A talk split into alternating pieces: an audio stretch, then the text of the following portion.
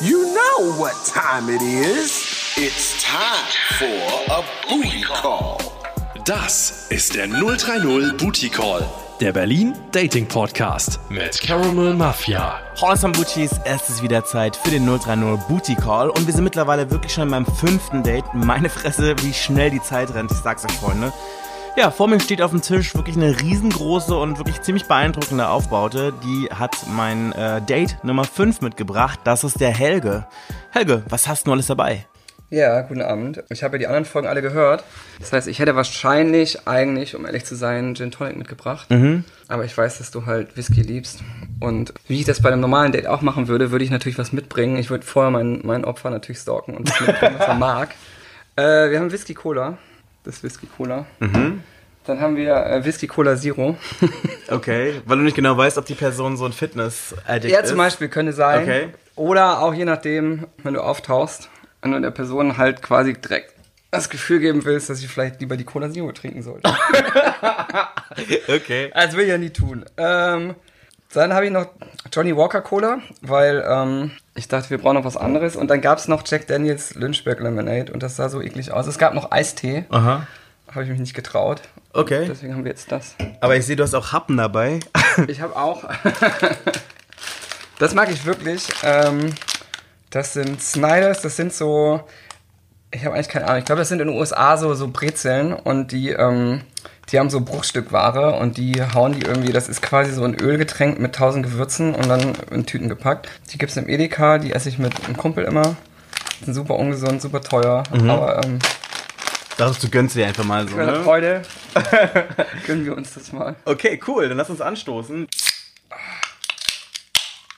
Cheers. Helge, lass uns mal ganz kurz erstmal klären, wie sieht's bei dir datingtechnisch aus? Bist du Single oder wie ist es bei dir? Ich bin äh, Single, ja. Ich hatte eine sehr lange Beziehung quasi hinter mir. Bin dann auch unter anderem aufgrund der Trennung nach Berlin gezogen. Also ich bin noch quasi, naja, Neu-Berlin eigentlich nicht mehr. Ich bin jetzt ein Jahr in Berlin, aber noch nicht ewig hier. Und seitdem äh, glücklicher Single. Ist in der Stadt. Bietet sich an. Okay. ähm, bei welchen Apps bist du am Start? Äh, auch gefühlt so, pff, im Endeffekt gar keine und alle. Also ich habe sie alle auf meinem Handy drauf. Ich habe ein Romeo-Profil, ich habe äh, einen Grinder-Account. Äh, ich habe mal mit Tinder angefangen. Ich bin aber tatsächlich so jemand, der da eigentlich super faul ist. Und, ach, keine Ahnung, Tinder ist so ein Ding, zum Beispiel mache ich dann an der Straßenbahn oder U-Bahn oder so. Dann, und ich swipe auch alle nach rechts oder so, weil ich neugierig bin, weil mich geliked hat. Und dann hast du halt 5 Millionen Matches und dann schreibe ich halt keinem oder halt wirklich nur den ein, zwei, die ich vielleicht eigentlich ganz nett finde. Und den Rest unmatchst du wieder. Und Tinder, ich gucke auch super wenig rein. Das heißt, manchmal schreiben mir dann auch Leute und ich sehe eine Woche später, dass, dass sie geschrieben haben. Ich bin immer zu faul zu chatten. Also wenn ich jemanden wirklich nett finde und ähm, man hat so ein kurzes Gespräch und das geht irgendwo hin, dann bin ich auch eher jemand, der sofort sagt, komm, lass uns direkt ein Bier trinken gehen oder so und quatschen. Weil ich einfach weiß, wenn das so chatten ist, verläuft das bei mir ganz fix im Sande. Und Romeo und Grinder ist ähnlich. Also ich würde sagen, ich verbringe da trotzdem viel zu viel Zeit drauf. So dieses alle fünf Minuten mal gucken, gerade Ja. so, gerade so S-Bahn oder so. Aber dann gibt's eben auch wieder Phasen, wo ich mal einen ganzen Tag oder zwei nicht reingucke und sich dann alle aufregen. Was ist denn deine Headline bei Grinder? Beschreib uns doch einfach mal ganz kurz, wie sieht dein Profil aus? Ich habe ein sehr anständiges Profil. Ich habe das gleiche T-Shirt an, was ich hier trage heute. Ein Super Mario Super. Mario T-Shirt. Ich weiß es gar nicht. Ich glaube, ich habe keine richtige Headline drin. Ich hatte eine ganz lange Zeit die drei Smileys. Die Frau, die, die, die den Arm so hochhebt, diesen Den Tanz? whatever. Nee. Ach so, diesen Gossip, diesen Ja, diesen Gossip Okay, Girl. Und genau. den, den, den Oh mein Gott Arm und dann halt da, wo sie sich die Hände vors Gesicht hält. Ich glaube, die drei habe ich da einfach nur drin oder so. Okay. Früher wie alle mal so die Flaggen, weißt du, so Englisch-Deutsch, so ah, geschissen. Das Witzige ist irgendwie, ich kenne gefühlt niemanden, der nur so ein Torso im Profil hat. Habe ich auch nicht. Also ich habe Also ich wüsste wirklich nicht, wer sowas drin hat. Ich habe tatsächlich ein ganz normales Bild da drin. Es gab mal so Phasen, wo ich so ein Torso-Bild hatte oder so. Das war dann eher, das war, was weiß ich, wenn ich mal in Gran Canaria im Urlaub war, so das Urlaubsprofil. Ah, okay, wenn es schnell gehen muss, meinst du ja? Ja, weißt du, wenn, wenn da alle irgendwie nur das Strandbild drin haben und so, dann, dann, dann hatte ich das vielleicht mal phasenweise. Ich sehe jetzt nicht so schlecht aus, aber ich habe jetzt auch nicht so einen, so einen Traumkörper, dass ich irgendwie finde, mein Torso ist da, würde da wahnsinnig herausstechen oder den ganzen anderen Kopf diesem Profil, weißt du. Okay. Bist du denn auf der Suche nach einer Beziehung oder bist du gerade eher Single und bist froh, dass es so ist? Oh, das ist auch eine schwierige Frage. Also ich kann da also ganz ehrlich immer nur sagen, ich bin Also ich bin wirklich glücklicher Single. Ich bin nicht irgendwie so frustrierter Single, der jetzt rumrennt und krampfhaft eine Beziehung braucht. Ich hatte zwei sehr, sehr lange Beziehungen. Also direkt, als ich mich geoutet hatte, hatte ich eine sehr lange Beziehung. Dann hatte ich zwischendurch mal eine Phase, wo ich Single war und danach wieder eine sehr lange Beziehung. Also so fünf, sechs Jahre. Okay. Mitunter. War in der letzten eigentlich auch so an dem Punkt, dass man irgendwie so dieses, weiß ich nicht, Haus, Sofa, Auto, alles. Also das war für mich so, okay, ich bin jetzt fertig mit, mit Daten vom Markt weg und brauche mich da eigentlich nie wieder drum kümmern. Und das hat dann halt letztendlich doch nicht funktioniert am Ende, aus welchen Gründen auch immer, also lange Geschichte.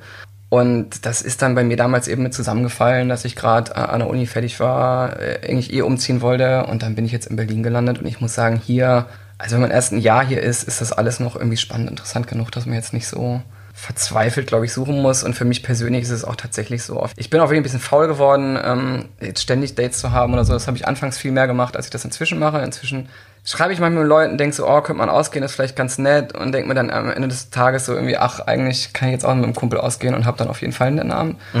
Und deswegen, ich bin da echt so an einem Punkt, wo ich mir denke, wenn mir jemand über den Weg läuft, der mir gefällt und das passiert, dann passiert das und sonst ähm, ist auch okay. Wie war denn dein letztes Date? Ich habe eigentlich aufgehört, so auf so klassische Dates zu gehen. Also so wirklich mit Abendessen treffen oder was trinken gehen oder so. Das war echt letzten Sommer, glaube ich, oder so das letzte Mal. Weil da war es natürlich dann nice, da konnte man irgendwie schön viel ausgehen.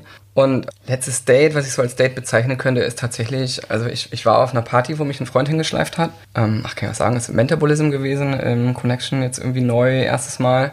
Ich wusste vorher aber tatsächlich überhaupt nicht, was das so ist. Also ich wusste schon, dass das Connection Darkroom hat und so und dass das vielleicht ein bisschen übler ist, aber im Endeffekt wurde mir das dann, als wir da waren, so beschrieben als, ja, es ist so ein bisschen Lab für High Class, whatever that is. Und ähm, da habe ich tatsächlich einen netten Typen aus Israel kennengelernt. Und das war anfangs eher so eine, naja, One-Night-Stand, ähm, wir können jetzt hier in Darkroom gehen, Kiste. Wir hatten aber beide keinen Bock, in Darkroom zu gehen. Haben dann tatsächlich uns den ganzen Abend nett unterhalten, sind dann irgendwann tatsächlich morgens zu ihm nach Hause gegangen hatten eine sehr schöne Nacht und ich habe am nächsten Tag dann tatsächlich auch noch Frühstück gekriegt und war auch den gesamten Nachmittag noch da. Mit also so der Tatsache, dass wir eigentlich auf der Mentabolism nur am Tresen gesessen und Bier getrunken haben, finde ich, geht das als Date durch. Auf jeden Fall. Hat, wie, ist es, wie ist es ausgegangen? äh, schwierig. Ähm, ich habe ihn noch einmal gesehen, glaube ich, danach. Ich habe ihn immer noch mal besucht, als ich abends so eine Stunde Zeit hatte auf dem Heimweg. Dann hat er mich aber rausgeworfen, weil er sich irgendwie gerade auf irgendwie arbeitsmäßig was vorbereiten musste und hat tierisch genervt gewirkt, aber das war dann so okay. Halt bei einen schlechten Tag. Und dann ist es so im Sande verlaufen zum Punkt hin, dass ähm, er quasi immer sofort geantwortet hat, wenn ich ihm geschrieben habe. Und wenn ich gesagt habe, hey, ich würde dich gerne mal wiedersehen, hat er auch immer gesagt, so ja, ja, auf jeden Fall. Also, aber es kam halt von seiner Seite eigentlich nichts mehr so. Und das war, Mentabolism war ein Monat oder so vor, vor Ostern. Ostern war ich, muss ich zu meiner Schande gestehen, im Berghain auf der Snacks. Und da habe ich ihn tatsächlich wieder getroffen, nach so drei Wochen Funkstille. Und an dem Abend sind wir tatsächlich auch wieder zu ihm heimgegangen. Und danach ist es aber wieder irgendwie so geworden, dass es halt chatmäßig sehr wenig geworden ist. Und ich glaube, kurz danach ist er nach Israel in Urlaub geflogen und ist er auch gerade noch. Deswegen habe ich jetzt aktuell keinen Plan. Aber Okay. ich hatte so das Gefühl, er findet mich ganz nett, wenn er irgendwie betrunken oder sonst was ist und nüchtern vielleicht nicht mehr so. Okay. Du hast ja gerade die Snacks angesprochen. Ich persönlich war noch nie da gewesen. Vielleicht erklärst du mal ganz kurz äh, den Leuten, die das nicht kennen, was es ist und erzählst mal so, wie das ist, weil ich war noch nie da, weil ich habe voll viel Stories gehört, aber Ja. ich habe mich nie hingetraut, weil ich immer gedacht habe, vielleicht zerbricht irgendwas in mir, wenn ich da bin. was so. Ich habe wirklich Angst, dass ich dann wirklich denke, so, okay, ich kann nie wieder an, weiß ich nicht, Aufrichtigkeit oder Treue oder Liebe oder keine Ahnung was denken oder glauben, weißt du? Das ist, ähm, also das wird mir, das wird, das wird mir jetzt wirklich keiner glauben, aber es ist tatsächlich so, ja, also ich habe auch immer gehört, das ist so die schlimmste Party, nicht nur im Berghain, sondern insgesamt, wo du in Berlin hingehen kannst. Ich war persönlich tatsächlich noch nie im Lab und das ist ja im Endeffekt Lab mit offen. Das ist dieser ähm, Club im Keller vom Berghain quasi, in dem Ich weiß gar nicht, was da sonst stattfindet, aber ich kenne das nur für irgendwelche Sexpartys oder halt irgendwelche Fetischpartys und zwar eher die üblere Natur. Und offiziell ist Snacks halt Berghain offen und Lab offen und es ist schon. Es gibt zwei Stück. Es gibt Ostern, ist die offizielle, glaube ich. Im November oder so ist die Sporty Athletic irgendwas Edition. Im, ich war auf beiden tatsächlich. Okay. Ich war zweimal meinem Leben im Berghain, ich war zweimal auf der Snacks. Okay. Beim ersten Mal spontan im November, weil wirklich an dem Abend mich ein Kumpel angerufen und dahin geschliffen hat. Das war eigentlich sehr nett, weil das Publikum auch sehr gemischt war. Im Ostern ist es tatsächlich eher so ein bisschen bärenlastiger. Was jetzt auch, also ist jetzt nicht so, dass ich das nicht irgendwie anziehend finde, gar nicht, aber es ist halt dann eher so das Publikum, wo ich sag mal, der Geruch in dem Laden schon ein bisschen intensiver ist, als es jetzt auf der Sportlerparty war. Aha, so Testosteron-Moschus. okay. So unrasiert und ungeduscht. Kannst du ganz kurz einen Eindruck beschreiben, so die krasseste Story, die du da gesehen hast bei der Snacks? Ja, also, ähm, also wir sind tatsächlich, als wir reingegangen sind, einmal durchs Lab durchgegangen. Wir waren aber super früh drin und das war noch alles ziemlich leer. Und tatsächlich war danach kaum einer von uns unten. Was aber schon gereicht hat, wir hatten ein paar Freunde zu Besuch und was denen schon gereicht hat, wir sind direkt reingekommen und da stand halt irgendwie so, es ist noch in der, ich weiß gar nicht, wo normalerweise die Garderobe ist, so Voreingangshalle, bevor man in den, in den Hauptsaal da kommt. Da stand halt direkt irgendwie so ein, ich kann nicht beschreiben, wie so ein, wie so ein Bock in so einer Sporthalle rum oder so.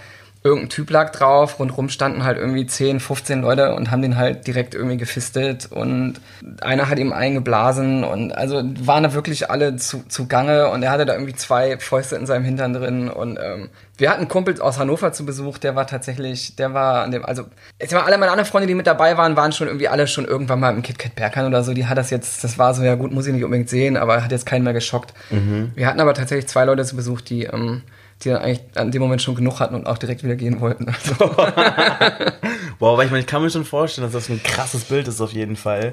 Ich kann mich selber erinnern, ich war ähm, einmal im Lab und zwar aber auch eher mehr zufällig, weil früher konnte man Tickets im Vornherein für Silvester da kaufen und ein Kumpel von mir wollte mit seiner besten Freundin da hingehen und da haben die mir das Geld gegeben, dass wir da hingehen und die Tickets kaufen, weil Frauen sind da ja nicht gern gesehen so. Ich glaube, da kommen gar keine Frauen rein. Ich glaube, das ist Man Only, ja. Genau. Und auf jeden Fall, dann war das halt so, ich war immer schon mal neugierig, weil ich mir das mal angucken wollte, aber ich war dann nicht so neugierig, dass ich da jetzt 20 Euro Eintritt für bezahlen würde oder wie viel das kostet. Auf jeden Fall war es dann so, dass Carmen, so heißt die Gute, viele Grüße an dieser Stelle, mir einfach Geld in die Hand gedrückt hat und gesagt hat, bitte kauf äh, für mich eine, eine Karte. Und ich bin halt mit einem Kumpel gegangen, der halt ihr bester Freund war. Wir sind dann reingegangen und du kannst halt nicht einfach reingehen und Tickets kaufen, sondern quasi im Sinne von, du musst da schon sein, da halt mehr oder weniger einen Abend verbringen und dann, wenn du gehst, du quasi als Nebenbeigeschäft kannst du halt noch das Ticket im Vor vornherein kaufen, aber das ist jetzt nicht wie so ein Vorverkaufsschalter, dass du da einfach hingehen kannst, dein Ticket kaufen kannst, wieder gehen kannst. Also das ist nicht das Konzept davon. Der Punkt war allerdings, wir waren dann da und wir wussten nicht, was das für ein Event ist. Hätten wir vielleicht mal besser auf der Seite geguckt, es war nämlich die Yellow Facts. Also Ja, es war eine Pipi-Party. Und als ich da reingegangen bin, ich bin wirklich nur zwei Schritte reingelaufen, habe ich echt schon würgen müssen, weil war so ein krasser Geruch einfach. Das kann man sich nicht vorstellen. Hat so ganz bestialisch ätzend gerochen einfach. Das kann man sich wirklich nicht vorstellen. Das ist wirklich so durchs Mark gegangen. Und auf jeden Fall, wir haben dann gedacht, okay, dann trinken wir wenigstens einen Drink, weil ein Drink war auch noch umsonst. Nochmal Danke, Carmen. Und dann gehen wir wieder so, ne? Und wir waren dann da und es war halt einfach echt, echt schwierig zu trinken und dann so drumherum. Es war echt ganz schön krass. Es gibt da so ein, ähm, wie so eine Badewanne, in die alle Leute reinpinkeln können. Da Ja, ist dann auch schon jemand drinnen gesessen. Gesehen habe ich die mal, ja. Und ähm, dann gab es dann auch sowas, das muss man sich so ein bisschen so vorstellen, wie so ein Gitter. Und da können unten drunter ist dann so ein Raum und da können Leute reingehen und sich von oben anpinkeln lassen. Und das war wirklich so total krass zu sehen, einfach weil ich sowas davor noch nie gesehen habe. So. Und ich meine, die Leute hatten da ihren Spaß, aber man muss dazu auch sagen, es war relativ früh. Also es war jetzt noch nicht so, dass da jetzt so viel los gewesen wäre, aber es hat schon krass gerochen so. Das krasseste war dann halt, ich wollte pinkeln gehen an so ein Pissoir und das, der Raum, wo die Pissoirs waren, es war so dunkel, du hast kaum deine Hand vor den Augen gesehen so. Ich habe dann quasi mich ans Pissoir gestellt, wollte gerade so auspacken. Plötzlich merke ich, wie lauter so Hände von überall kommen und versuchen, meinen Penis anzufassen. Ich habe dann erstmal Zustände bekommen, weil ich diese Leute gar nicht bemerkt habe. Die sind dann da alle um mich herum am Boden gekauert. Ich habe dann erstmal um mich getreten, weil ich dann so ganz kurz ein bisschen Panik bekommen habe. Und ähm, bin dann ganz kurz raus und mein Kumpel hat dann schon gesehen, so, dass ich mich schon so ein bisschen erschreckt hatte. Dann dachte ich so, okay, dann gehe ich vielleicht einfach mal in so, ein, ähm, in so eine Bude, äh, in so ein, In so ein, ja, Cubicle hätte ich jetzt fast gesagt. wie nennt man das? In eine Kabine, genau. Ja. Und dann bin ich halt in die Kabine, wollte ich in so eine Kabine reingehen, aber was ich nicht wusste, ist, man kann im Berghain gibt's zum einen halt Klos, aber es gibt auch so, ich sag jetzt mal so Waschstraßen, wo du quasi eine Darmspülung machen kannst. Das sieht dann so ein bisschen aus wie so diese Donnerbalken, die man vielleicht aus dem Italienurlaub kennt, wo man sich dann quasi so in die Hocke setzt. Die sind aber unten im, im Lab dann. Das war ja im Lab gewesen so. ja, ja, eben, weil ich kenne ich kenn, ich kenn tatsächlich nur die Ta Toiletten oben. Also ich Mhm, hätte genau. hätte es nicht gewagt, unten. Wir waren ja, ja unten im ja, Lab gewesen, ja. ne? Und ähm, das war halt so richtig krass, weil ich wusste das nicht, ich habe eine Tür aufgemacht und dann saß dann da gerade schon jemand, der da gehockt hat und diesen diesen Schlauch im Ja. Arsch hatte. Um, ich habe mich zu Tode erschreckt, weil dann so, ey, sorry. Der hat auch die Tür schon ganz so, so schnell zugerissen. Und ich meine, während ich mich wegdrehen konnte, ist dann so ein anderer Typ an mir vorbei, hat mich weggeschuckt, hat die Tür aufgemacht, ist rein, hat die Tür zugeschlagen und dann hat man dann schon gehört, wie beide da mit dem Arschwasser von der Person da rumgespielt haben. Durch die Tür durch. Und ich dachte mir dann schon so, wow, heftig. und auf jeden Fall, ich habe es dann irgendwann mal geschafft zu pinkeln, unter Ausschuss der Öffentlichkeit. Und ähm, ja, es war dann irgendwie, es war halt irgendwie so ein bisschen verstörend, aber auch gleichzeitig so ein bisschen so interessant, weil es irgendwie so was Ganzes ist, was ich so überhaupt gar nicht kenne, was sehr wenig mit meiner Lebensrealität zu tun hat. Und es ist so ein bisschen so, man ist so ein bisschen wie so undercover auf der, man schaut so undercover so ein bisschen das Leben von anderen Personen an, vielleicht, wenn man so sagen kann. Ja, also ich muss sagen, ich weiß gar nicht, was das jetzt über mich aussagt, dass solche Sachen mich eigentlich gar nicht mehr schockieren oder so, wenn ich das sehe, weil KitKat finde ich jetzt zum Beispiel nicht so ein schlimmer Laden eigentlich. Aber wenn man da hingeht, da gibt's ja auch so mitunter die ein oder zwei Leute, die hängen immer auf dem Pissoir rum und versuchen dann eben auch genau das gleiche in Grün. Die kommen halt an und wollen, dass du die irgendwie anpisst oder so und im Endeffekt, es geht allen auf den Sack, weil irgendwie selbst also mir hat ja auch keiner Bock drauf. Und ich find's auch mal, ich find's, ich find's auch schon immer noch ein bisschen befremdlich. Wenn die diesen Fetisch haben oder so, das geht mir eigentlich am Arsch vorbei. Ich find's halt befremdlich, wenn die sich einfach vor dich setzen und nicht mehr fragen oder so. Das finde ich halt das, was mich dann eher so ein bisschen nervt Ja. bei sowas. Ich muss sagen, grundsätzlich, wenn jetzt neben mir irgendwie zwei Leute am Pissoir stehen und sich da irgendwie anpissen oder so, dann finde ich das jetzt nicht irgendwie antörend, aber das, äh, ich glaube, das blende ich inzwischen einfach aus. Das sehe ich gar nicht mehr.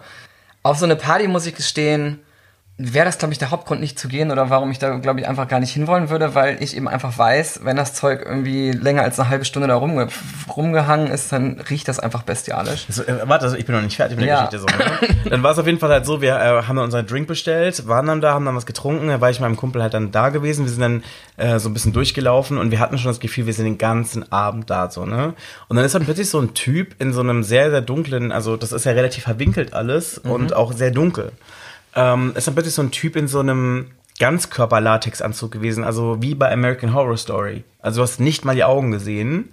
Creepy. Das war schon richtig creepy und der ist dann so ganz langsam auf uns zugekommen. Es war wie in so einem Horrorfilm.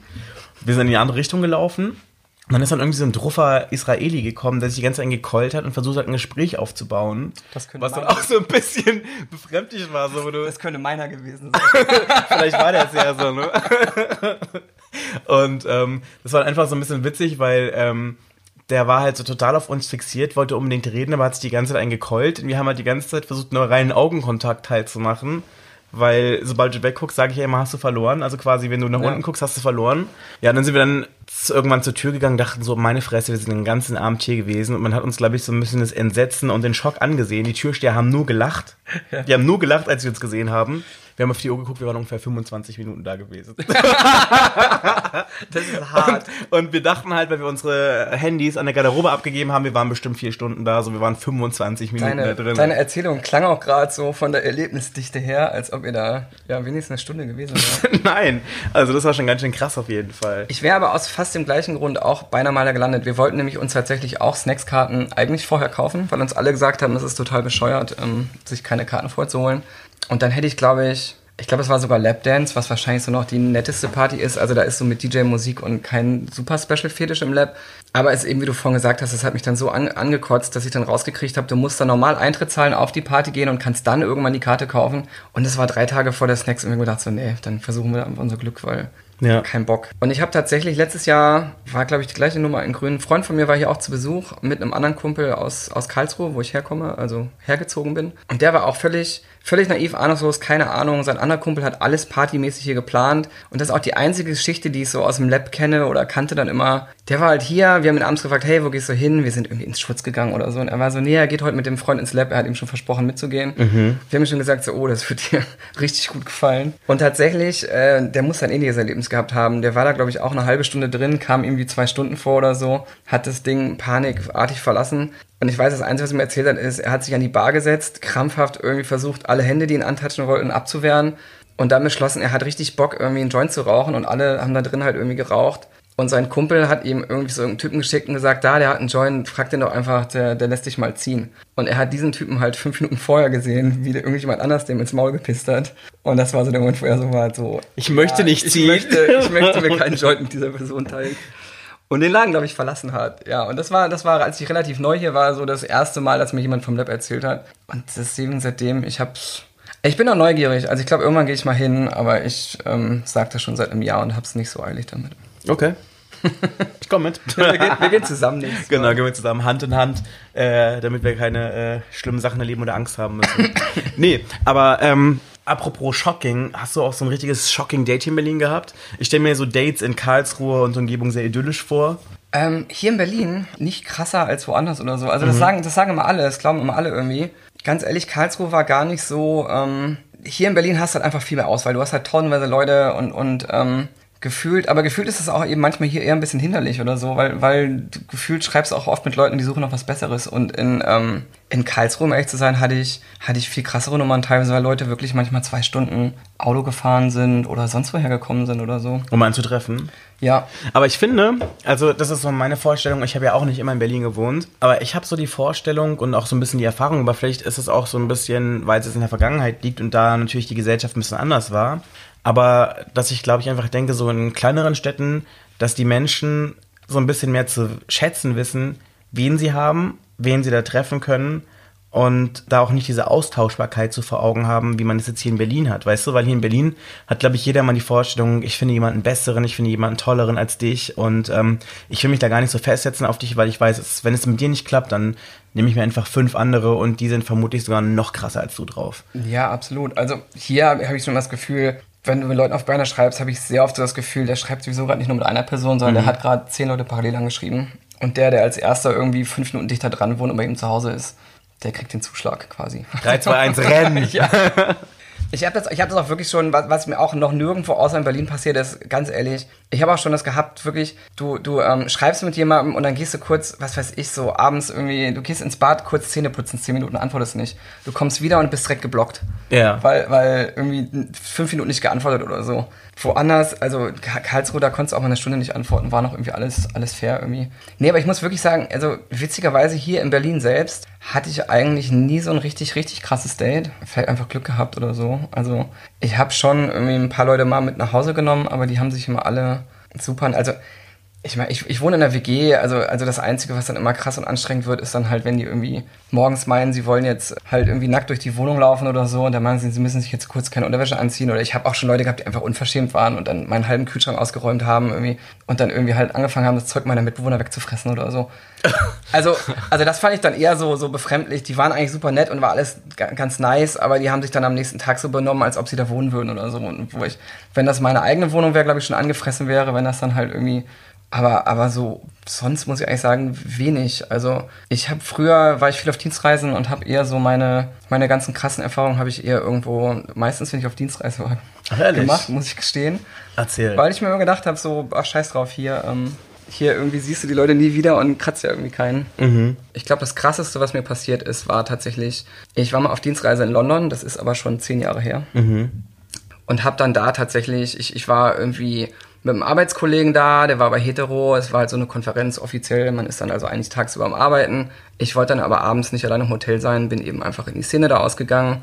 Da gibt's dann das GAY Late, keine Ahnung, kennt man vielleicht. Wie Ist so eine- äh, GAY ist Ach, so GAY, eine, ist ja, Bar ja, und mhm. GAY Late ist so der, der Der Late Night Club auch Club. irgendwie so, genau. Ja. Genau. Und da war ich, habe einen super netten Typen kennengelernt, der war aber irgendwie auch Touri und wollte dann irgendwie nicht mit mir heimkommen, weil ich super weit außerhalb, ich weiß noch, ich war Paddington habe ich gewohnt, glaube ich. Das war so ein Abend, wo ich ultra frustriert war dann, weil der ist dann alleine heimgegangen, der Laden hat zugemacht, ich glaube es war drei Uhr morgens. Und dann bin ich nach Paddington gefahren und habe halt meinen Grinder offen gehabt. Und tatsächlich hat mir irgend so ein vermeintliches Pärchen irgendwie ähm, geschrieben, die da im Hilton Hotel waren. Wo ich schon gedacht habe, so Gott, da kommst du jetzt gar nicht rein, die Türsteher kicken nicht sofort raus oder Ja. so. Und im Endeffekt hat ein junger Typ mit mir geschrieben, der gemeint hat, sein Freund, der ein bisschen älter ist, sei noch dabei. Aber ich war halt gefrustet und also nee, ich will jetzt irgendwie noch irgendjemanden aufreißen heute. Bin dann tatsächlich dahin, hat auch gleich direkt scheiße angefangen. Ich bin tatsächlich rein, einfach so an der Rezeption vorbei zum Fahrstuhl, so ganz selbstbewusst gelaufen. Kam aber direkt einer hinterher, hat mich aber nicht mehr erwischt, bevor ich im Fahrstuhl war. Dann bin ich irgendwie in den fünften Stock oder so, wo die gewohnt haben, hochgefahren. Äh, hab das Zimmer ewig gesucht und dann tatsächlich so am Ende des Gangs schon so ein Concierge, whatever gesehen, der so langsam auf mich zukam, hat noch nichts gesagt, aber mich schon mit diesem, ich meine, es war drei Uhr nachts, so fragenden, was machst du hier in diesem Hotel, weil ich hatte halt Jeans und T-Shirt an und das, ohne Scheiß hat er mich fast eingeholt gehabt. Ich war panisch am Handy, am Schreiben so auf keiner so, mach die Tür auf und die Tür auf, hier draußen ist schon einer. der junge Typ hat mir die Tür geöffnet und war halt komplett nackt. Und hat halt die Tür aufgemacht, schon, schon nackt irgendwie mich reingelassen. Und der Typ, der war jetzt noch nicht so ganz bei mir, aber hat den auf jeden Fall gesehen. Und das war schon so, okay. Okay. Und ich wurde halt ins, und ich wurde halt ins Zimmer reingezogen, so Tür zugedonnert. Und das war da drin. Das war wirklich eine Zeit, muss ich sagen, da, da, da war ich noch sehr unschuldig. So, also wenn du hier in Berlin ein bisschen unterwegs bist, dann, dann hat man ja irgendwie die Leute mit, mit irgendwie, die irgendwo mal Drogen nehmen und irgendwelche Leute, die mal umfallen oder irgendwelche Scheiße. Das hat man ja zumindest alles mal irgendwie gesehen hier, wenn man, wenn man jetzt nicht völlig, keine Ahnung, an welchen Clubs man da unterwegs sein muss, dass man das gar nicht sieht hier. Und das war dann tatsächlich so ein Ding, ähm, ich kam da rein, die hatten einen Beamer, einen eigenen bei, an der Wand lief irgendwie ein riesengroßes Porno, den die irgendwie geschaut haben. Auf dem Tisch lagen halt Lines mit, was weiß ich, pff, Kokain, Speed, whatever. Okay, krass. Und im Endeffekt habe ich dann eben relativ flott gemerkt, der Freund von ihm war halt so ein älterer Kerl und er war halt ein sehr junger, hübscher Kerl. Und im Endeffekt, also ich, ich war nach fünf Minuten ziemlich sicher, dass, dass er halt irgendwie ein Escort ist, der mit dem Alten sich da gerade vergnügt und dem quasi noch einen zweiten Spielgefährten gerade so dazu suchen sollte. Und wollte dann eigentlich auch wieder gehen, aber der Typ war halt schon echt hübsch. Okay.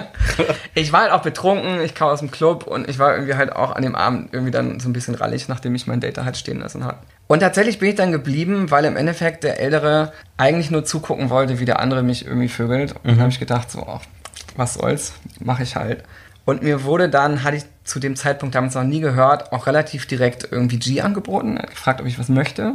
Ich wusste überhaupt nicht, was es ist. Kannst du das ganz kurz erklären für Leute, die es nicht kennen? GHB ist es, glaube ich, ist eigentlich ähm, eine Droge, die, glaube ich, in Berlin in der Zeit relativ beliebt ist, aber ähm, in der Öffentlichkeit wahrscheinlich, eher bekannt ist so als diese Vergewaltigungsdroge, weil es halt das Zeug ist, K.O.-Tropfen, was Leute, ähm, Leute einem in den Drink kippen, ähm, richtig dosiert, steigert so das sexuelle Lustempfinden und kann wohl ganz nett sein. Ähm, aber es ist halt so, kommen wir auch gleich noch zu. Super gefährlich. Es kann super gefährlich sein, weil ich glaube, es ist ursprünglich eigentlich ein Narkosemittel oder so. Und wenn man es halt überdosiert, kann man auch tatsächlich irgendwie Atemdepressionen kriegen und, und dran verrecken. Ja. Aber ist das nicht einfach sowas wie ähm, Graffiti-Reiniger oder so ein Zeug? Ich, ich, ich weiß es wirklich nicht 100% genau, aber ja, ich meine, das, was man in Berlin so kriegt, hat mir auch mal jemand gesagt, sei irgendwie Graffiti-Entferner, was eigentlich kein GHB, sondern was anderes ist. Aber da sind irgendwelche Abfallprodukte drin, die im Körper zu GHB verstoffwechselt werden und dadurch quasi den gleichen Effekt wie die Droge haben. Und Graffiti-Reiniger ist bestimmt richtig lecker und gesund, wenn man den trinkt. Ah, so hört sich's an. Okay, zurück zu deiner Story. Aber ähm, eben, so, so war es dann eben auch. Glücklicherweise, also ich habe damals, ich muss sagen, im Nachhinein, ich habe auch echt Glück gehabt, weil der Typ war wirklich nett. Der Alte wollte mir eben was von diesem Zeug geben. Ich hatte überhaupt keinen Plan, was es ist. Das ist nämlich auch bei GHB die Sache, wenn man es mit Alkohol kombiniert, ist es relativ ziemlich sicher schnell tödlich. Also das ist so eine Sache, die man auch auf keinen Fall tun soll.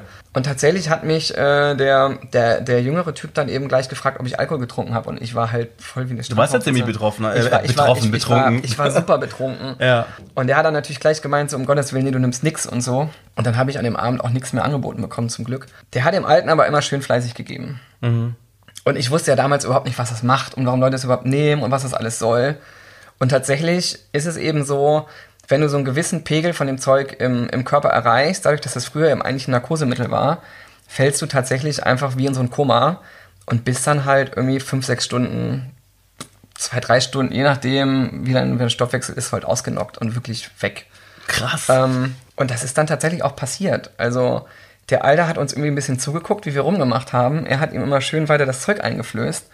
Und irgendwann nach einer halben Stunde hat er sich hingelegt und ist halt eingepennt und hat halt den Schlaf der Gerechten geschlafen und ist dann nicht mehr aufgewacht. Und er hat, sich halt, und er hat sich halt gefreut. Ich habe voll Panik gekriegt, weil ich dachte, so der krepiert da gerade. Und er hat gemeint, so, nee, nee, der hat ihm nur so ein leichtes Schlafmittel gegeben, das ist alles okay.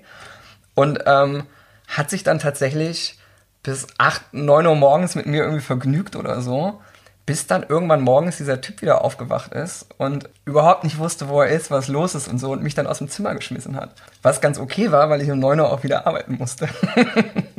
Krass. Aber das, ist eine war schon. Story. Ich muss sagen, ich habe das damals alles gar nicht so gerafft, weißt du, aber Ja. so mit, mit, mit dem Kenntnisstand von heute war das schon so, ich glaube, so. Im Endeffekt hat er den Typen wirklich unter Drogen gesetzt und ausgenockt und sich dann irgendwie mit mir irgendwie einen schönen Abend gemacht. Also nicht zu Hause nachmachen, Freunde, ne? Auf keinen Fall. Also ich habe tatsächlich im, nicht im direkten Freundeskreis, aber bei einem Bekanntenkreis, also ich habe schon einen, einen Fall gehabt, wo jemand tatsächlich an G gestorben ist. Also im Endeffekt, wenn man es zu krass überdosiert, kriegt man, glaube ich, Atemdepressionen und dann ist vorbei. Also Finger weglassen, ne? Ja, Also nicht zu zum, empfehlen. Nicht zum Nachmachen äh, geeignet. Ich habe auch ähm, krass Respekt davor. Ja. Mhm. Aber im Grunde genommen hattest du jetzt ja quasi ja Sex mit einem Escort.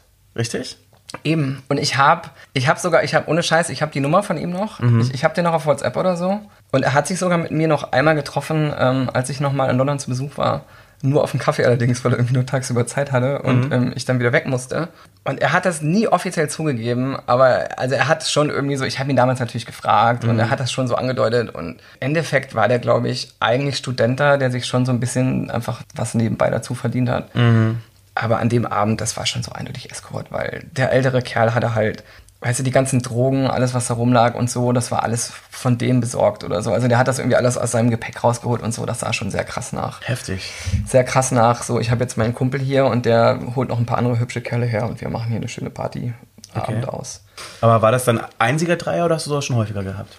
Dreier hatte ich schon, hatte ich schon ein paar so. Ich hatte tatsächlich in meiner letzten Beziehung, die war am Ende offen, wir hatten ab und an mal welche. Und es hat sich auch hier und da so irgendwie im Urlaub oder so mal ergeben. Also ich habe einen Freund tatsächlich, der mit mir ähm, immer sehr viel nach Gran Canaria gefahren ist. Oder das heißt sehr viel. Der fährt da seit Jahren jedes Jahr hin und ich bin zwei, dreimal mitgefahren oder so. Ich muss auch gestehen, der Reiz von Gran Canaria hat sich etwas gedämpft, nachdem ich nach Berlin gezogen bin. Warum? Naja, wenn du in Karlsruhe bist, wo halt alles ein bisschen. Also ich will jetzt gar nicht sagen, dass es super langweilig ist, aber so rein partymäßig und szenemäßig ist da natürlich einfach weniger los. Und dann hast du halt eher vielleicht das Bedürfnis mal irgendwo, also Gran Canaria für auch die Leute, die das nicht wissen vielleicht, das ist dann halt Mas Palomas, da fährt man so zur Pride in, in Gran Canaria oder so hin. Das ist im Endeffekt schwuler Sextourismus, muss man ganz ehrlich sagen. Das ist wie, also finde ich, das ist wie für Heteros nach Thailand fahren, nur dass es halt kein Geld kostet. Wow. Ich meine, ich meine das, ich meine das ist gar nicht so abwertend. Also ich bin ja selber hingefahren. Das kann man mal machen. Das ist, ist ja vielleicht ganz witzig. Aber man muss sich auch darüber im Klar sein, was das ist. Also es ist so, ähm, die Leute fahren dahin zum Feiern und die Leute fahren da auch primär hin, um halt mit möglichst vielen Leuten irgendwie äh, One-Night-Stand zu haben oder anzubändeln. Und ähm, Was war denn dein persönlicher Rekord da? Einfach mal so direkt gefragt. fragst du mich jetzt was? Ähm, ja, also in zwei Wochen bestimmt schon so fünf, sechs Leute. Also die meisten Leute haben da schon jeden Abend anderen. Also wenn du da irgendwie zwei, drei Abende in Folge mal den gleichen irgendwie in einer Bar triffst oder so, dann bist du, glaube ich, schon ganz gut aufgestellt. Ich muss sagen, wir waren immer im Herbst da, das ist schon Nebensaison, da ist nicht mehr so mega voll. Mag ich auch lieber, da ist es eher so, dass man tatsächlich dann abends in den Bars mal auch wieder die gleichen Leute trifft. Wenn man da zu Pride hinfährt, dann sind da halt so viele tausend Leute, da siehst du einen einmal und wenn du dich umdrehst, fünf Minuten später siehst du den halt nie wieder den ganzen Urlaub. Und ich hatte tatsächlich in beiden Urlauben irgendwann mal so, so ein bisschen was wie so ein Urlaubsflirt da. Also ich habe dann tatsächlich auch den gleichen Typen öfter wieder gesehen, aber ja, man kriegt dann schon so hier und da links und rechts fällt schon mal einer noch ab. Okay. es fällt einem so eine Schoß, man kann nichts dafür. Es ist, es ist, es ist sehr flirty da. Also die, witzigerweise, all- alle kommen, glaube ich, hin, weil sie scharf auf die Spanier sind. Die Spanier gefühlt hassen das wie die Pest. Die sind nur Freitag, Samstag überhaupt, weil die sonst ja arbeiten da in den Bars. Dann läuft spanische Musik, die bleiben so in ihrer Gruppe. Da kriegt man so ganz krass so den Vibe, dass sie halt irgendwie, was ich auch verstehen kann, wahrscheinlich Leute auf der Insel wohnen, wollen wahrscheinlich schon eher mal was Langfristiges haben und nicht die nächsten zehn Jahre jeden Abend einen anderen Touristen mit irgendwie nach Hause nehmen. Aber die Touristen, die alle da sind, untereinander ist dann halt einfach alles, was nicht bei Treu auf den Bäumen ist, frei. Und bei mir war es so eigentlich das Witzigste, was mir da tatsächlich passiert ist. Ich habe mal einen ähm, Engländer kennengelernt ja, aus Manchester. Ist auch noch ein super guter Freund von mir. Also wir sind tatsächlich danach gute Freunde geworden. Und den habe ich tatsächlich so zwei, drei Abende, also den habe ich irgendwann mal in einer Bar gesehen, fand den ganz nice, habe mich nicht getraut, den anzusprechen. Dann habe ich ihm irgendwie auf Grinder geschrieben. Einen Tag später und er hat gemeint so, äh, warum quatschen wir nicht einfach an? Dann habe ich ihn einen Abend später wieder gesehen. Also den mochte ich wirklich gerne. Das war also nicht nur so eine, so eine einmal Nummerkiste irgendwie. Und tatsächlich haben wir uns nach dem dritten Abend irgendwann mal in einer Bar angequatscht, mega gut verstanden und wollten dann den ganzen Abend eigentlich miteinander vögeln irgendwo. Und es hat nicht geklappt, weil wir alle so mit Freunden, Gran Canaria ist ziemlich typisch. Du hast, teilst dir mit mehreren Leuten das Hotelzimmer.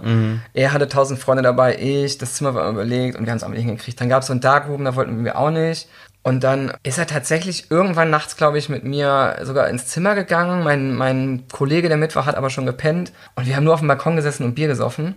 Und dann hat sich mein, mein Kumpel tierisch aufgeregt und hat ihn irgendwie aus dem Zimmer geworfen und war so, äh, ich will nicht, dass ihr jetzt hier irgendwie auf dem Balkon irgendwas macht oder so. Und es war wirklich, wir haben da gesessen und, und ein Bier getrunken. Und danach waren wir beide, glaube ich, ziemlich gefrustet und angefressen, weil wir schon den Plan hatten, irgendwie auf dem Balkon es vielleicht irgendwie zu treiben, wenn er pennt.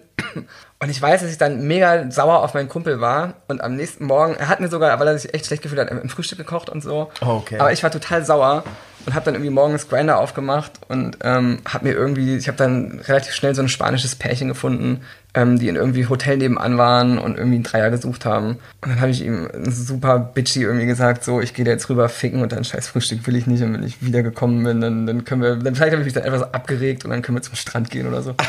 und habe ihn da wirklich einfach sitzen lassen. Ja, und witzigerweise war eigentlich genau so eine Nummer. Ich bin dann zu diesem Hotel, hab dort an der Tür geklingelt und dann hat mir halt mein Engländer-Date vom Vorabend die Tür aufgemacht und hat sich halt scheckig gelacht, weil er auch morgens mit ihm geschrieben hat, aus dem gleichen Grund und dahin ist. Und wir sind beide ins Zimmer rein und es war genau so eine Geschichte. So ein ganzer Tisch voller Drogen. Es waren schon zehn Leute im Zimmer, die alle mit allem zugange waren. Mhm.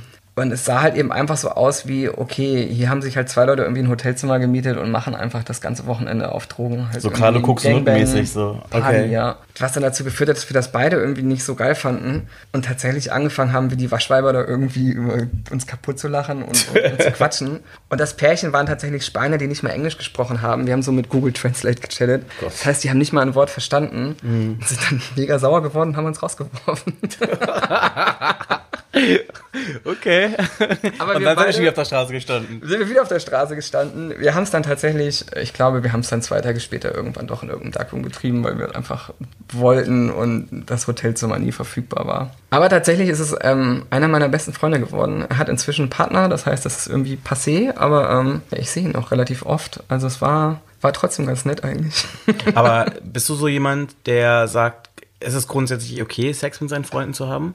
Ich habe früher immer, weil das auch sehr lange gestimmt hat, ich habe früher mal Leuten erzählt, dass ich eigentlich mit keinem von meinen guten Freunden ähm, Sex hatte. Ich glaube, mit meinen richtig, richtig guten, so die so als drei dickste Freunde sehen würde, stimmt das auch immer noch. Also ich hatte nie die Situation, dass ich mit jemandem befreundet war, dann irgendwie mit dem Sex haben wollte und das wieder zurückging zu, wir wollen jetzt wieder nur befreundet sein. Ich habe aber tatsächlich im Laufe der Jahre ähm, einen ganzen Haufen Leute inzwischen gehabt, die tatsächlich so als One-Night-Stand-Sex-Date angefangen haben. Mhm oder so eine Zeit lang Fuckbuddy waren und dann hat irgendwann einfach, ja, meine, wie es halt so ist, so hart das jetzt klingt, also irgendwann ist es dir halt zu langweilig oder dem anderen zu langweilig oder du willst irgendwas Neues oder eben einer hat einfach einen Partner gehabt oder so und es war dann deswegen vorbei. Aber ich habe tatsächlich sehr oft Leute gehabt, wo das so fuckbuddy-mäßig angefangen hat, man sich sehr nett fand. Und das dann irgendwie halt durch irgendwelche Gründe, dass man einfach keinen Sex mehr hatte irgendwann, aber trotzdem sich noch weiter sehen wollte, so gekommen ist, dass wir tatsächlich dann irgendwann gute Freunde waren. Mhm. Deswegen, also gerade in Berlin muss ich sagen, viele Leute, die ich hier so anfangs über Grindr kennengelernt habe, als ich neu war, davon ist so eine Handvoll gute Freunde geworden. Und das ist dann für mich aber, um ehrlich zu sein, kein Problem, weil es ist für mich so, okay, man hat irgendwann miteinander geschlafen und das hat sich relativ natürlich entwickelt, dass man nicht mehr miteinander schläft und dann ist das halt irgendwie okay. Ich hatte einmal im Freundeskreis so einen Fall, dass ein sehr guter Freund irgendwie gefragt hat, ob ich mit ihm schlafen will. Da war er gerade frisch getrennt und er war so, hey, ähm, ich fand ihn eigentlich immer ganz süß und muss dazu sagen, ich war auch total verliebt in ihn, als ich ihn kennengelernt habe. Dann hatte er aber einen Partner und wir sind halt irgendwie Freunde geworden. Mhm. Und das war eine Situation, wo ich auch gedacht habe, so ja, ich fand dich eigentlich auch mal ganz nice. Das war eine Situation, wo ich selber gesagt habe, ey, du bist einer meiner aller, allerbesten Freunde und ich habe echt Angst. Das fühlt sich dann so ein bisschen auch wie Inzest an, glaube ich, in meiner Vorstellung. Irgendwie schon. Also ich muss ja. auch sagen, es war jetzt auch kein, es war, ist mir auch nicht schwer gefallen, weil er auch tatsächlich so einfach, nicht weil er nicht mehr sexy ist, sondern wenn ich mit jemandem gut befreundet bin, ist für mich einfach so dieses Sexuelle weg irgendwann. Mhm. Und ich hatte aber auch wirklich Angst. Ich gedacht, ich hätte mit ihm schlafen können, aber ich hatte wirklich Angst, dass danach was anders ist. Er war so, er hat, er hat mich so gefragt. Er hat gefragt, sag mal, kannst du dir vorstellen, mit mir zu schlafen und meinst du, wir kriegen das hin, dass danach noch alles normal ist? Und dann habe ich gemeint, glaube ich, ich weiß nicht. Und er hat gemeint, ich glaube schon. Und dann haben wir kurz. Ich meine, das ist irgendwie süß, aber irgendwie auch seltsam, ne? Gell? Ja, irgendwie komisch. Wir haben dann aber auch nur zehn Minuten drüber geredet und ich habe ihm gesagt, ganz ehrlich, ich habe einfach zu viel Angst, dass es mhm. danach komisch ist und lass uns das nicht machen. Dann hat er auch gemeint, ja, hast recht. Und wir haben nie wieder drüber geredet, also nicht, nicht drüber geredet, sondern hat nie wieder gefragt und es war aber auch irgendwie nie wieder ein Thema. So okay. Irgendwie. Also es hat nie stattgefunden. So es hat nicht stattgefunden. Mhm. Ähm, es war auch nicht komisch danach, aber und ich muss sagen, ich, ich finde aber auch, also die Leute, die ich wirklich zu meinen allerbesten Freunden erzähle, mit denen ich über alles rede, ich glaube, mit denen könnte ich auch nicht mehr schlafen. Die wissen, die wissen zu viel, die ja. wissen zu viel peinliche Sachen von mir und zu viel komische Geschichten. Ähm, ich glaube, allein deswegen würde ich das schon komisch finden. Ja. Ich weiß nicht, wie das bei dir ist, aber. Nee, das Witzige ist immer, dass ich Leute habe, mit denen ich sehr eng bin und Leute, glaube ich, immer so außenstehend immer denken, dass ich mit denen irgendwas habe oder so, wie zum Beispiel auch immer alle denken, dass ich irgendwas mit meinem besten Freund habe oder wir sogar ein Paar sind oder irgendwie so. Also Leute, die uns nicht näher kennen, so. Aber ich bin wirklich so, sobald ich mit dir irgendwie eng bin, dann bist du wie mein Bruder oder meine Schwester oder wie auch immer so. Und ich, ich meine, ich habe kein Problem, dann vor der Person halbnackt rumzuspringen oder mhm. keine Ahnung. Oder mit der Person zu kuscheln oder so, aber anfassen ist nicht. Weißt du so. Um, so bin ich da irgendwie eingestellt, weil ich irgendwie, ich Ja. weiß nicht, ich finde immer, also ich habe ich hab das noch nie gehabt, so eine Freundschaft, wo du so hin und her geswitcht hast oder so. Also das habe ich gar nicht gehabt. Ich hatte schon Freund, Freundschaften, wo du dich kennengelernt hast, weil irgendwie der eine oder der andere oder vielleicht beide sogar Interesse hatten, sich so romantisch kennenzulernen. Oder weil man vielleicht sich irgendwie mal aufgerissen hat oder so und dann daraus ist was geworden. Aber ich habe das nie gehabt, dass jetzt irgendwie so Freundschaften. Doch, doch, doch, doch, doch, doch, doch, tatsächlich doch. Und zwar mein früherer bester Freund und ich, wir hatten mal was. Also, nachdem wir nicht mehr, also wir, wir hatten eine Freundschaft, dann gab es einen Knall, wir waren keine Freunde mehr so richtig, haben uns jahrelang nicht mehr gesehen. Und dann haben wir uns getroffen, waren zusammen saufen und dann hatten wir was. Aber auf der anderen Seite war es ein bisschen awkward, weil das sich irgendwie falsch angefühlt hat. Es war so klar, ich meine, klar, jeder hat, glaube ich, so Freunde, wo man denkt, okay, hey, ich habe voll die schönen Freunde oder so. Und man denkt so, okay, es wäre spannend zu wissen, wie das so ist, äh, wie sich das anfühlt, dies, das so. Aber ähm, wenn es dann tatsächlich so weit ist, denkst du dir dann so, okay, krass. Weil ich bin zum Beispiel so jemand, ich bin immer super neugierig, aber ich denke mir so, ich würde es gerne wissen, aber ich muss es nicht tatsächlich persönlich erfahren, so, weißt du? Ich weiß es ist bei mir echt, glaube ich, ein bisschen anders. Bei mir ist es wirklich so. Also ich habe auch, ich habe total viele Freunde, die, die super, super hübsch sind. Und ich habe auch viele Leute kennengelernt, also die ich auch kennengelernt habe, weil ich anfangs quasi Date-Interessen irgendwie hatte und versucht habe, die irgendwie anzubaggern. Ähm, wo man dann aber eben relativ direkt gesagt bekommen hat, hey, ich habe einen Freund oder irgendwas und ein paar sind halt kleben geblieben, weil die einfach dann, weiß ich, ich habe meinen Kumpel auf einer Geburtstagsfeier oder so kennengelernt, der dann eben auch einmal gemeint hat, so, hey, ich habe einen Freund, also wird aber der war sofort so, ich finde dich aber voll nett, lass uns mal einen Kaffee trinken gehen, so einfach so kumpelmäßig. Und ich muss sagen, ich hatte dann auch einige, wo ich eigentlich scharf drauf war, aber für mich ist es echt so, also äh, das ist einfach so Kopfsache, sobald ich mit jemandem gut befreundet bin, ist für mich einfach alles Sexuelle weg, weil das ist schon, wie du gerade gesagt hast, ist so, ich glaube, es wird sich für mich anfühlen, wie mit einem Bruder zu schlafen oder so und nicht mehr mit, einem- mit einem Kumpel. Und deswegen, ich bin da echt ganz froh drüber, aber ich, ich so die- dieser Reiz, den habe ich gar nicht mehr. Und ich finde es auch immer super faszinierend eigentlich. Ich habe wirklich Leute gehabt, die ich früher so, ich konnte gar nicht weggucken, weißt du, und es war ultra schwer für mich, die anzugucken und, und du bist so richtig so, so, so schockverliebt auf den ersten Moment. Und ich finde das immer total faszinierend, wenn ich so Leute drei Jahre später wieder treffe und es ist so gar nichts mehr. Ja, Und du ja. guckst die an und denkst so, ist alles weg, aber ohne dass du irgendwas gemacht hast oder so. Aber, Aber es ist ja auch manchmal auch so, zum Beispiel, wenn Ja. du einen Ex-Freund triffst oder so, wo du denkst, so, vor drei Jahren hätte ich dich aufgefressen. Ja. Und dann guckst du die Person dann drei Jahre später und denkst dir so, deine Magie funktioniert nicht mehr, Freundchen. Gell? Lauf weiter. Einfach, weg. Ja, ja. so, und schlimmst ist dann, wenn diese Leute dann versuchen, noch irgendwie so der alten Zeiten willen irgendwas zu starten. Ja. Und denkst einfach, nein, echt nicht. Lauf weiter. So. Nee, das, das, das ist bei mir zum Glück auch. Also so ein Ex-Freunde nachtrauern und nachhängen habe ich auch nie so richtig gehabt, weil das eben genau das war. immer. Sie waren einfach dann. Ich bin mit meinem letzten noch sehr gut befreundet, das ist gar nicht so das Thema, aber. Aber hast du dann so einen harten Cut emotional auch für dich gemacht? Nee, das hat, also das hat schon eine Weile gedauert. Es ging mir schon eine Weile irgendwie schon schlecht. Ich habe dir auch nachgetrauert. Und wir hatten auch so eine, wir hatten auch so eine Phase, wo wir dann, er hat mich letztendlich einen anderen verlassen. Wir hatten eine offene Beziehung und er hat sich in jemand anders verknallt und es ging lange hin und her. Er wollte dann erst, dass wir alle drei zusammen sind, aber das So eine funktioniert halt polyamore Beziehung? Ja, das war so sein Traum. Und ganz ehrlich, ich, ich kann nicht mal sagen, dass ich das gar nicht, also dass ich das komplett ausschließen würde oder so. Ich kenne ein Pärchen, die sowas haben und wo das gut funktioniert.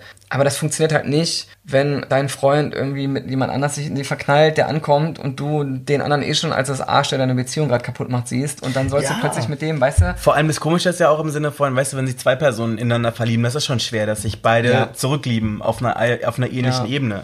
Aber stell dir mal vor, dann kommt dann noch so eine dritte, so eine dritte Person dazu und dann musst du die Person lieben, dann musst du dich noch irgendwie heiß finden und hin und zurück so. Also, Also ich- ich, stelle mir das super kompliziert vor. Ich stelle mir das auch wahnsinnig kompliziert vor. Ich habe tatsächlich ein Pärchen mal in Köln kennengelernt, die und bei denen ist es so gelaufen, also die haben halt die haben halt quasi durch einen Dreier einen Typen kennengelernt, fanden ihn beide total nice, der hat sich auch in beide verknallt und die sind so als Dreierbeziehung zusammengekommen. Und was ich von da mitgenommen habe, ist so, ja, vieles ist komplizierter, ganz nice ist wohl, wenn zwei Streit haben, kann man sich beim dritten ein bisschen auskotzen, muss aber auch aufpassen, dass der dann Aber das ist voll schnell so eine Klümpchenbildung ja, genau, irgendwie, genau. ne? Also ich stelle mir das super kompliziert vor. Und vor allem, was die gesagt haben, was ich sehr witzig fand, die haben gesagt, so, wir haben jetzt quasi unser Coming Out nochmal, weil die gesagt haben, wir mussten auch quasi unseren Kumpel jetzt Weihnachten mit nach Hause nehmen und es den Eltern erklären und so. Also es klang super anstrengend und, und als mein Ex damals ankam und das wollte, habe ich mir so gedacht, also ich habe dir auch damals gesagt, ich will das, würde das gar nicht ausschließen jetzt per se. Also ich bin da selbst für sowas, ich, ich kann mir nicht vorstellen, dass mir das jemals passiert, weil ich auch einfach glaube, das ist zu kompliziert. Also ich bin froh, wenn ich einen habe, den ich mag. Ja. Oder einer, der mich mag, dann muss zwei finden, ist ja auch irgendwie eine dopp doppelt so geringe Das meine ich, das meine ich ja. Das ist ja super kompliziert so, wirklich. Ja, eben. Aber in der Situation ist es eben einfach fast völlig undenkbar, weil ich habe Das ist ja, Typen natürlich so. gehasst. Das Also, ist ja, glaube ich, auch so, wenn man, wenn man so einen Dreier mit einem Paar hat oder so. Oh. Das ist ja mal meistens, glaube ich, immer so ist, dass es eine Person gibt, die dich anzieht und die andere ist halt so dabei und du denkst dir so, also in meiner Vorstellung, natürlich. in meiner Vorstellung, das passiert jetzt nur, weil du halt dabei bist, so, ne? Der, der, der, Whisky kratzt gerade und ich, ich, ich muss auch die ganze Zeit aufstoßen. Ich muss auch die ganze Zeit rülpsen, ich rülpse auch die ganze Zeit leise. Ganz schlimm. Ich wollte eigentlich nur noch sagen, so Dreier tatsächlich, also für alle Zuhörer, Tipp für euch, Dreier immer nur als Gast. Ist wirklich so. Ich habe es auch in meiner Beziehung mit meinem Freund Dreier gehabt und ich war selber Teil von Dreiern, wo ich quasi mit einem Pärchen was hatte. Es ist tatsächlich immer so, eigentlich findet man einen immer nicer und einer von den drei Leuten ist immer irgendwie so ein bisschen außen vor. Also es kriegen nie alle gleich viel Aufmerksamkeit, Ja. habe ich das Gefühl. Und dann ist es besser, du bist als der Externe dabei, weil dann einer von den beiden auf jeden Fall auf dich steht und du irgendwie deinen Spaß hast. Und wenn du als Pärchen dir einen Dreier holst und der Typ vergnügt sich gerade prima mit deinem Freund, ist es super ätzend. Ich stelle es mir auch super krass Super vor. ätzend. Ich könnte das, glaube ich, auch gar nicht, weil ich denke mir so, wenn ich mit einer Person zusammen bin, dann bist du meins. Ja. Und da möchte ich auch gar nicht, dass da irgendjemand dran rumfummelt. Also ich meine, ich hatte ja sogar eine offene Beziehung und ich muss sagen, ganz ehrlich, für mich war es am Ende einfacher, wenn der einfach mit dem Typen Spaß hatte und ich nicht dabei war, als du hast einen Dreier und der Typ hat nur an ihm Interesse. Also es hat immer gut funktioniert. Ich meine, witzigerweise, mein Freund hat sehr anders ausgesehen als ich. Das heißt, so Leute, auf die ich stehe, sind überhaupt nicht sein Typ und umgekehrt. Und ich muss sagen, bei mir war die Eifersucht immer relativ gering, weil die Leute, mit denen er dann sich vergnügt hat, fand ich alle ähm, Abstoßend. abstoßend. die halt so ausgesehen haben wie ich. Und umgekehrt war das halt genauso. Ja. Und das hat tatsächlich funktioniert. Und Dreier jemanden zu finden, der uns beiden gefällt und dann war der doch auf einen mehr schärfer. Das war viel mehr Konfliktpotenzial, als Mhm. eben einfach dann doch sagen, okay, ab und zu alleine außerhalb geht, aber ähm, Aber ich. hattest du schon mal eine Beziehung mit einem Typen, der dir ähnlich sieht? Nee, überhaupt nicht. Gar nicht. Zum Beispiel, bei mir ist das so, ich habe Freunde, also vor allem eine Arbeitskollegin, die immer sagt, dass die Typen, die ich date, immer so ähnlich aussehen wie ich. Die sagt eigentlich immer so, du könntest dich selber daten.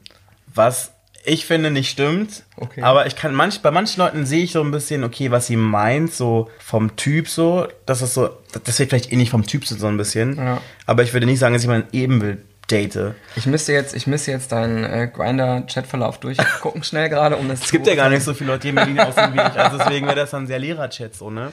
Vielleicht. Ähm, aber was ich, auf jeden Fall erzählen, was ich auf jeden Fall erzählen wollte ist, und zwar, da kommt auch schon das erste Feedback, so was den Podcast angeht. Ich bekomme ja mittlerweile recht viel Feedback von den Hörern von dem Podcast zugeschickt, was immer sehr interessant ist. Und auf jeden Fall, ich freue mich auch immer darüber, was zu hören. Aber da gibt es eine Sache, die ich in dies, an diesem Punkt mal ansprechen muss. Und zwar, mir hat so ein Bekannter halt eine Nachricht geschrieben, den ich ähm, ja flüchtig kenne, so. Dass äh, er den Podcast von mir gehört hat und äh, während er den Podcast gehört hat, hat er sich halt ähm, auf ein Date vorbereitet, also hat ein Sexdate zu Hause. Und das Ende vom Lied war dann, dass dann halt, als das Date dann angekommen ist, rauskam, dass das ein Ex-Freund von mir ist. oh, das ist immer schön.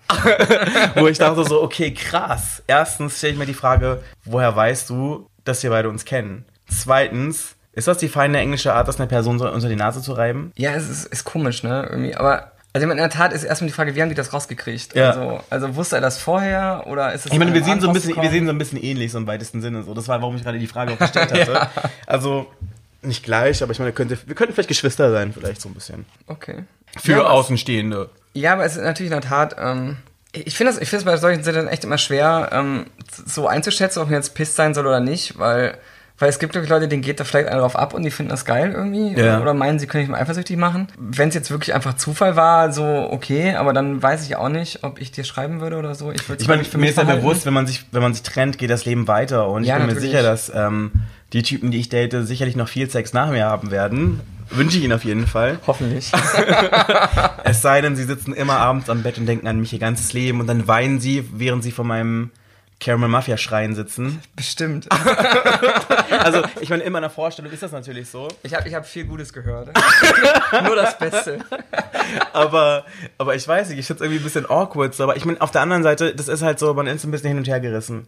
Auf der einen Seite gönnt man natürlich seinen äh, Verflossenen allen Spaß und alles Glück der Welt so. Ja. Aber auf der anderen Seite denkst du dann auch so, hm, muss das jetzt in meinem Umfeld sein, irgendwie so, ne? Ich, ich hatte so eine andere Situation, wo ich auch so was ähnliches erlebt habe, so aus der anderen Perspektive, wo ich jetzt in der Perspektive diese Person war. Und zwar, ich war feiern und da hatte mich ein Typ angequatscht und ich fand ihn ganz cool. Mit dem habe ich mich gut verstanden und äh, wir hatten auch so ein bisschen was. Also wir hatten jetzt nicht richtig Sex, so ein bisschen rumgemacht, so beim Feiern.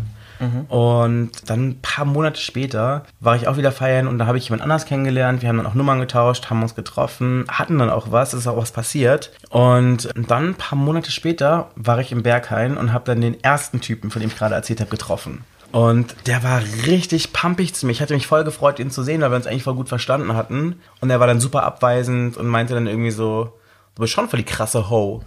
Und ich war so, was? Natürlich, du hast gesagt, natürlich. Nein, ich glaube, Leute, die mich nicht kennen, die wissen schon, dass ich, ähm, dass ich ein sehr offener Typ bin, dass ich, ähm, ich bin Typ, klar, auf jeden Fall, aber ich würde jetzt nicht unbedingt sagen, dass ich jetzt krass umtriebig bin oder so. Aber auf jeden Fall war das dann halt so, dass dann rauskam, dass die beiden miteinander verheiratet gewesen waren und beide fremdgegangen sind, und zwar beide mit mir.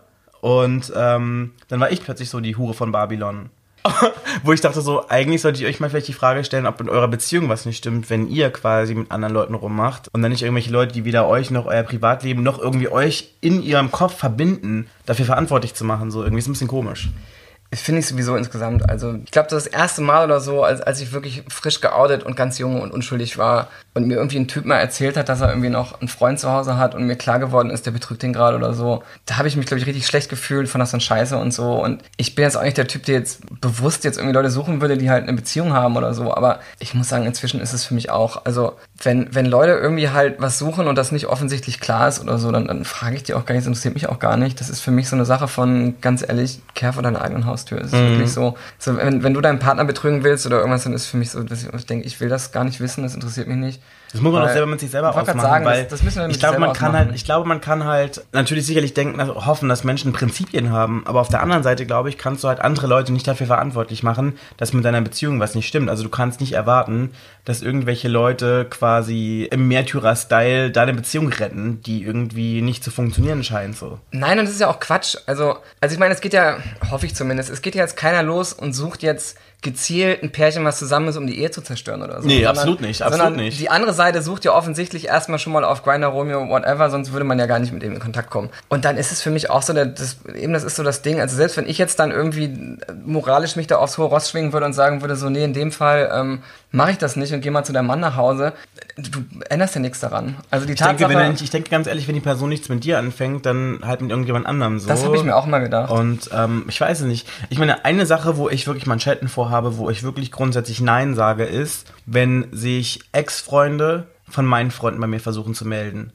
Ja, gut. Das habe ich also schon ein paar Mal gehabt, so dass dann irgendwie zum Beispiel von guten Freunden der Ex-Freund plötzlich dann irgendwie mir geschrieben hat und meinte so, ey, ich fand dich eigentlich schon immer voll heiß, Ja. ähm, wie schaut's aus? Wo ich sage so, wir können gerne Kontakt haben, so freundschaftlich, wir können gerne was trinken, aber ich bin halt ein Freund von meinen Freunden und ich bin da auch irgendwie ähm, den Leuten zu, zu, zur Loyalität verpflichtet, also zumindest in meiner Vorstellung, weil ich auch irgendwie davon ausgehe, dass meine Freunde das Gleiche machen würden, so. Deswegen ist das dann wirklich so eine Sache, wo ich sagen muss, ja, es ist vielleicht schade, weil die Person vielleicht heiß ist, aber ich finde trotzdem, dass meine Freundschaft wichtiger ist. Und das wäre zum Beispiel so ein Grund, was für mich einfach wirklich ein Au- Ausschlagkriterium ist. Oder auch wenn ich zum Beispiel weiß, auch wenn die Person nicht zusammen war, dass zum Beispiel mein, mein, mein Kumpel oder mein Freund oder wer auch immer eine emotionale, krasse Beziehung zu diesen Personen auf irgendeine Art und Weise hatte, wo ich einfach denke, dass das nicht angebracht ist. Also da, da kann ich tatsächlich auch 100% sagen, das äh, kommt in meinem Freundeskreis nicht vor. Einfach deswegen, weil Leute, die das gemacht haben, danach nicht mehr Teil des Freundeskreises waren. Also absolute Zustimmung, weil es ist einfach in der Tat, also ich weiß es auch, es gab bei uns genug Konstellationen, wo man wusste, irgendeine Person ist irgendwie auf den Freund von jemand anderes eigentlich schon lange scharf. Und wenn dann die sich getrennt haben, dann hat man auch gemerkt, so ey, der würde eigentlich gerne, aber im Endeffekt, also von meinen guten Freunden macht das keiner, weil, weil da sagen sich, glaube ich, alle, also natürlich, es ist so nice, ja, schade und man ist neugierig und könnte nett sein, aber das ist einfach, andere Mütter haben auch schöne Söhne, weißt du. Und Berlin ist groß und genug. Berlin ganz ist ehrlich. groß genug. Es ist groß genug. Es ziehen, Ja. ziehen täglich Es ziehen hunderte heiße Frauen und Männer zu. 80.000 Leute im Jahr oder so, glaube ich, ja. Siehst du mal, das ist ungefähr so groß wie die Stadt, wo ich groß geworden bin. ja, eben. Also, also da, ich glaube, da ist es, glaube ich, wirklich. Es ist wirklich, Genug Auswahl da. Ist wirklich so. Also ich denke mir da auch mal so, das, das ist auch eine Sache, die ich nicht tolerieren würde, weil ich immer sage, ganz ehrlich, ähm, egal wie verlockend das ist, das, das ist, macht einfach Dinge so kompliziert und unnötig kompliziert, dass du denkst, du kannst jemand anders suchen. Ähm, es gibt genug Leute, die rumlaufen. Was ich auch ganz schön krass finde, ist, ich habe beim Feiern ähm, schwule Zwillinge kennengelernt. Habe ich, ich, ich, ich folge schwulen Zwillingen auf Grinder, glaube ich. Ich habe ein Pärchen oder so. Ich kenn die nicht- Ich kenne die nicht Pärchen? persönlich. Äh, Entschuldigung, Instagram. Aber so, ich kenne die, äh. kenn die nicht persönlich. Aber ja, die sind auch Berliner auf jeden Fall. Ich glaube, ich weiß, wie du meinst. Ja, aber ich meine, ich meine, ich, ich meine aber jemand anders. So Influencer. Ah, ich weiß, was du meinst, genau. nee, und zwar, ich meine, ähm, zwei andere, die du meinst. Ja. Und auf jeden Fall bei denen ist es halt so, dass das Witzige irgendwie war, dass beide irgendwie interessiert waren. Ja. Und ich fand beide einfach so spannend und also, also so menschlich auf jeden Fall. Das, und ist ich, der, das ist der Traummann. nee, das ist der Punkt nämlich. Also ich meine zum Beispiel, die haben mir halt im Gespräch so erzählt, ähm, Ja. Wir waren dann auch irgendwie zusammen irgendwie was trinken und so. Die haben mir dann erzählt, dass das voll oft vorkommt, dass, ähm, ich meine, klar, es ist ja so, dass wenn die beiden einen einige Zwillinge sind, dass sie auch gleich aussehen, dass dann die Leute, die auf den einen stehen, dann auch notgedrungen rein optisch auch auf den anderen stehen so. Und da ist dann auch wirklich so, dass das ganz oft vorkommt, dass sie halt Anfragen bekommen, ob jemand einen Dreier mit denen haben kann, wo dann sagen so, nein, echt nicht. Die hatten zwar schon die Situation, dass sie mit dem gleichen Typen was hatten, aber nicht gleichzeitig. Und wo ich dann auch denke, so mit meinem, also wenn ich jetzt einen Zwillingsbruder hätte, dann wäre das ja mein Bruder. Ja. Alter, nein. Ja, das ist super, super strange. Also ich, ich finde es ja, aber ich glaube, ich meine auch mal gelesen zu haben, dass es gar nicht so selten ist, aber ich finde es ja schon immer krass genug, wenn dann beide irgendwie äh, homosexuell sind im Zweifel. Das ist aber voll Beispiel. oft so. Das ist ja- ist aber voll oft so, habe ich auch schon gelesen, ja. ich weiß. Aber es ist eben genau das Ding, es ist trotzdem noch Inzest, es ist trotzdem irgendwie noch komisch. Also, und du stehst doch nicht auf deinen Bruder. Also ich, also ich habe ich hab drei Schwestern. Ähm, Ja, da bist du raus. Aber ich Ja, meine ganz ehrlich, das ist eine Sache, das möchte man nicht sehen einfach. Ich Nee. glaube, es gibt einfach Dinge, da hört es einfach auch auf, glaube ich so. Ne? Ja. Und ähm, ich würde sagen, Inzest ist Inzest. Und wie andere Leute vielleicht sagen würden, Inzest ist the best, dem würde ich einfach mal nicht zustimmen. und würde einfach sagen, so nein, Leute, so verlockend es vielleicht klingt. Ich glaube, da fühlt man sich, glaube ich, auch als einzelnes Individuum von den beiden auch so ein bisschen degradiert. Irgendwie zu so einer komischen Fantasie so. das muss, das muss, ja eben, ich wollte sagen, das ist doch, ich weiß Da geht es, glaube ich, auch gar nicht mehr um dich, sondern da geht es um Eben, irgendeine komische es, es Vorstellung. gibt doch wirklich, es gibt doch so ein paar, also ich, mir fällt jetzt eigentlich keine ein, aber es gibt ja so ein paar irgendwie, ich weiß nicht, ob das echte Zwillinge überhaupt sind, aber so, so, so Pornostars, die eben so Zwillinge sind irgendwie. Und das ist doch wirklich, das ist doch so auf der Bucketlist von, von den Leuten, ist es doch so dieses Ding, was man einem abhaken will. Also ich würde da, um ehrlich zu sein, ich, ich finde es eher komisch, ich würde, glaube ich, an der Stelle gar nicht zusammen ausgehen. Ich würde einfach getrennt ausgehen irgendwo. Mhm. Auf verschiedenen Partys an verschiedenen Tagen oder so. Am besten, man zieht woanders hin auf einen anderen Kontinent, damit einem das nicht passiert, so, ne? Ja, das ist schon abgefahren auf jeden Fall. Cheers. Cheers. Wie sieht denn deiner Meinung nach ein gutes Date für dich aus? Nee, also ich mag, ich mag eigentlich schon so essen gehen ähm, oder irgendwie erstmal was trinken gehen. Also ich bin eigentlich schon eher der Typ, der, der das jetzt gar nicht so verkehrt findet. Also selbst wenn ich so, so klassisch die reinen Sexdates hatte, ähm, ist es mir oft so, dass man vorher noch ein Bier trinkt und 15 Minuten auf der Couch vielleicht quatscht oder so.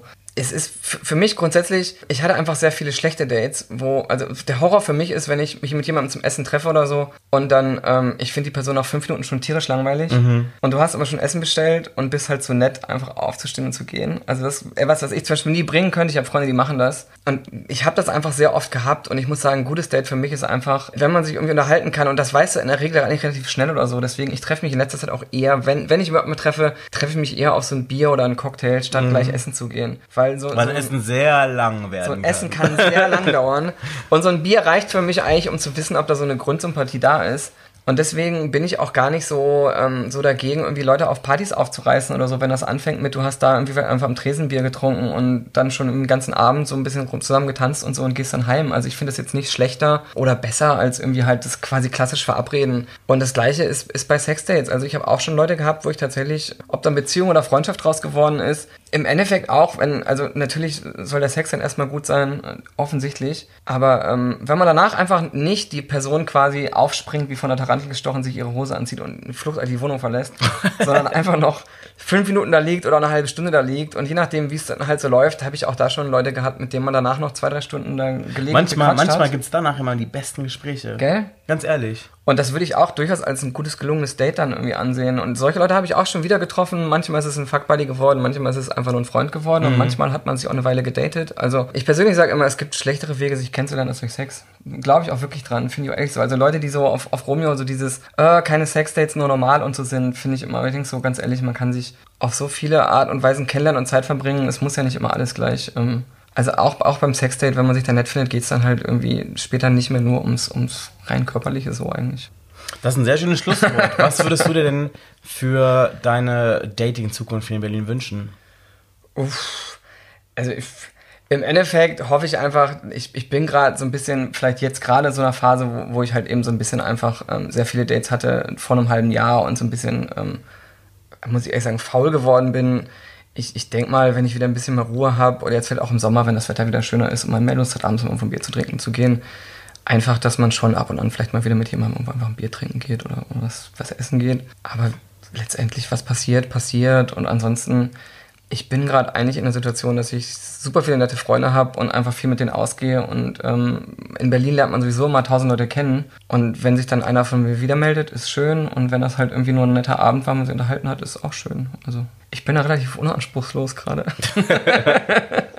Dann vielen, vielen Dank, Helga, dass du den Abend mit mir verbracht hast. Es Ja, hat sehr gerne. unglaublich viel Spaß gemacht. Und ich würde sagen, lass uns darauf ganz kurz noch anstoßen. Durch. Cheers. You know what time it is. It's time for a booty call. Das ist der 030 Booty Call, der Berlin Dating Podcast mit Caramel Mafia.